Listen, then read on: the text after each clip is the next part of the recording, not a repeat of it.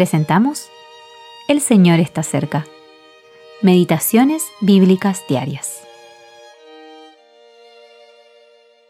Meditación para el día 10 de diciembre de 2023. Soy semejante al pelícano del desierto. Soy como el búho de las soledades.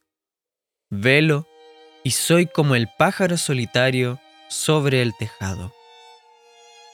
Salmo capítulo 102, versículos 6 al 7. La soledad del Señor. Estas palabras se aplican al Señor Jesús durante el tiempo de su peregrinaje en el mundo. Llegó a ser como un pelícano del desierto. El pelícano es un ave acuática. Si está en el desierto, entonces está realmente lejos de su hábitat natural. Así se sentía el Señor Jesús, quien estaba acostumbrado a una preciosa y refrescante comunión con su Padre pues para él este mundo era una tierra seca y sedienta.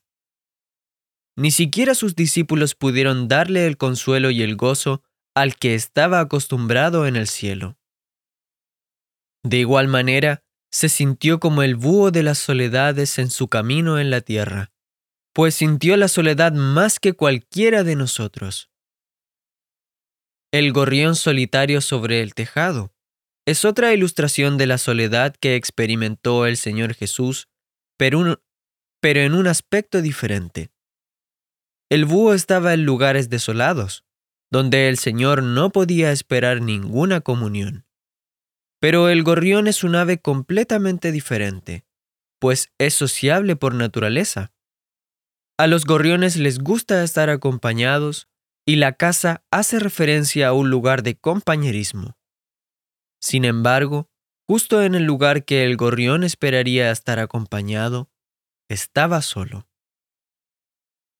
De igual manera, el Señor Jesús deseaba la comunión de sus discípulos, pero en la víspera de su crucifixión, ellos se durmieron.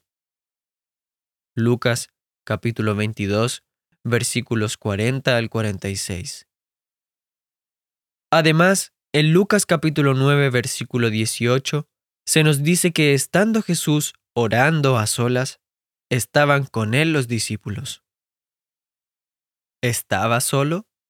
Sí. ¿Estaban sus discípulos con él? Sí. Aunque exteriormente estaban presentes, los discípulos no podían entrar en sus pensamientos ni comprender su oración. ¡Qué soledad! L. M. Grant. Tu camino solitario por donde fuiste a la cruz, de todos desconocidos sea nuestro, oh Jesús. En tu senda tú esparciste gozo, paz y caridad, y tu corazón abriste para nuestra humanidad. Henry Rossier